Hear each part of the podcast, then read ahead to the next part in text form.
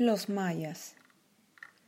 Los mayas tuvieron una presencia muy importante en México, desde que establecieron sus primeras aldeas hace más de 3.500 años, teniendo como principal referencia a la península de Yucatán, hasta el sometimiento de los españoles en los siglos XVI y XVIII.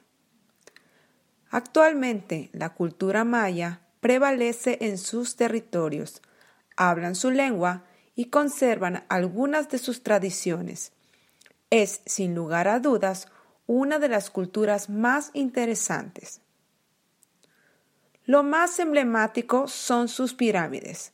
Un claro ejemplo es Chichen Itza, que se erigió en honor a Kukulcán, una de sus obras arquitectónicas más increíbles que sigue dejando a millones con la boca abierta, con solo verla y saber sobre su historia. La mayoría de su arquitectura se ha construido de forma escalonada hasta una cima que no precisamente terminaba en punta. En su lugar había un centro donde se oraba. De esta manera, los mayas se sentían más cerca de sus dioses. Otros regalos que nos ha dejado la cultura maya son sus tradiciones llenas de colores y donde todo tiene un significado muy especial.